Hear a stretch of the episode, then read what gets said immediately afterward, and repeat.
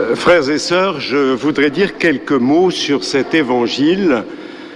Vous avez entendu la réaction de Jésus à ce que Pierre lui a dit, Pierre qui empêche Jésus d'aller son chemin vers euh, ce qu'il doit faire, vers où il doit aller. Et Jésus qui lui répond, passe derrière moi Satan.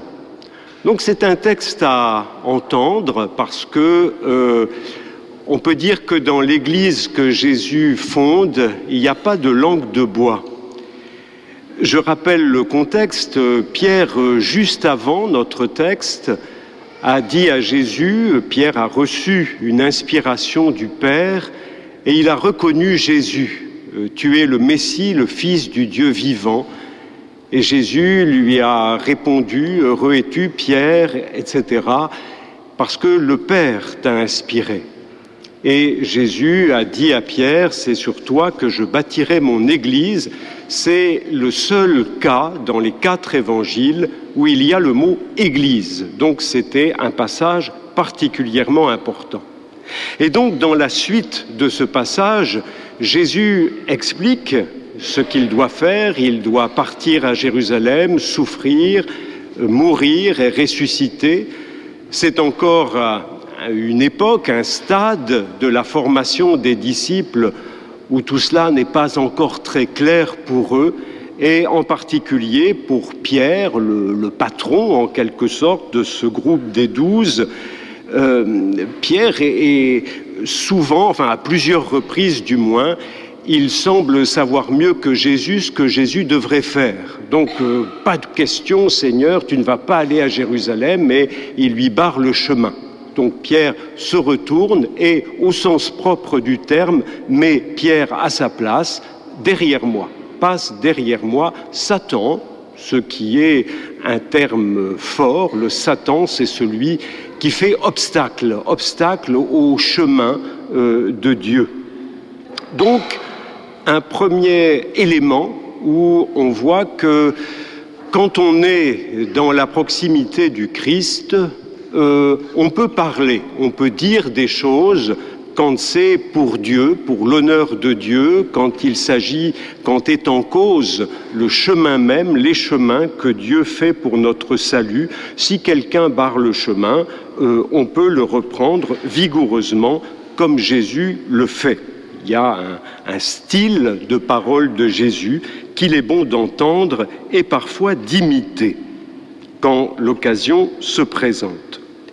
Donc, passe derrière moi Satan, on peut dire c'est, dur, c'est rude, c'est vrai, mais ce derrière moi, c'est une expression qui a toute une histoire dans la Bible. C'est dans le livre de l'Exode, quand Moïse demande à Dieu de le voir, de voir sa face. Et Dieu répond à Moïse, on ne peut voir que derrière moi, on ne peut voir que mes arrières, comme on le traduit quelquefois. C'est assez mystérieux, qu'est-ce que ça veut dire? En tout cas, ça veut dire on ne peut pas me voir face à face. On ne peut voir que derrière moi, dit Dieu à Moïse. Et quelque temps plus tard, très peu de temps après, Moïse parle avec ce Dieu invisible et le visage de Moïse rayonne.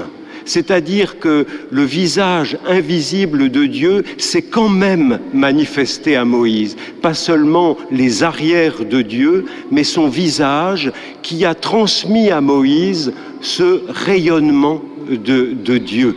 Et Moïse, retournant auprès des Hébreux dans le camp au désert, a le visage qui rayonne.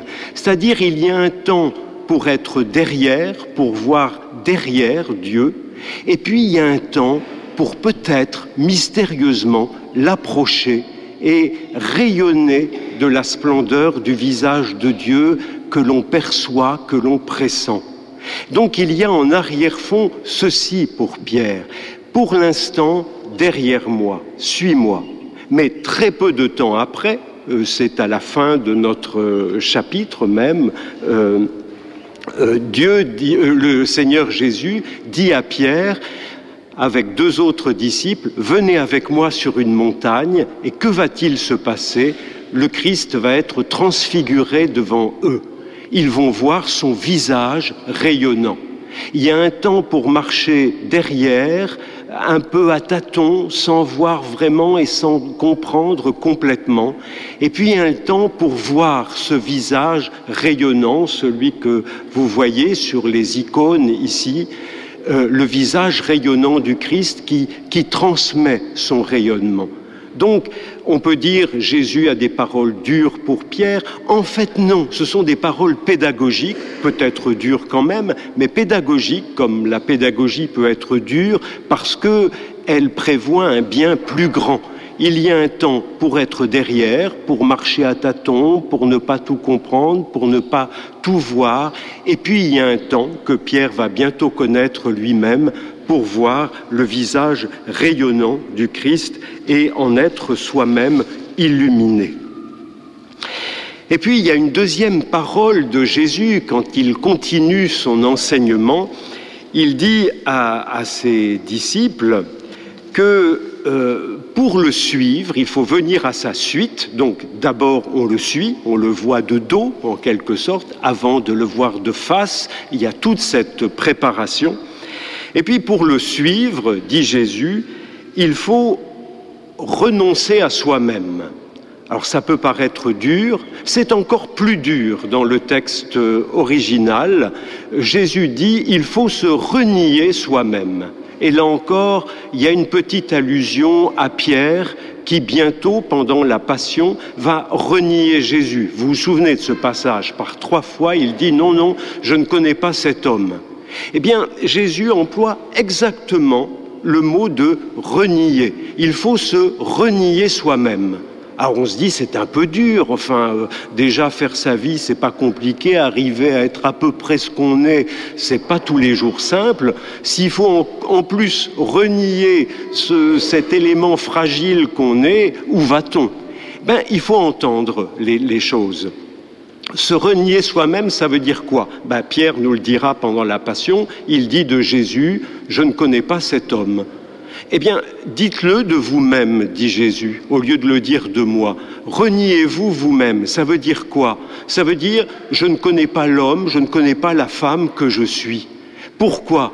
Parce que en suivant le Christ, je vais apprendre quel homme, quelle femme je suis vraiment. Souvent, on se fait un peu des, idées sur soi-même, ou l'entourage vous dit des choses. Ah, toi, tu es comme ceci, tu serais plutôt comme ça. Ou... Reniez tout ça, dit Jésus. Et en me suivant, en venant à ma suite, vous allez apprendre par moi, avec moi, en moi, qui vous êtes vraiment quel homme, quelle femme vous êtes véritablement.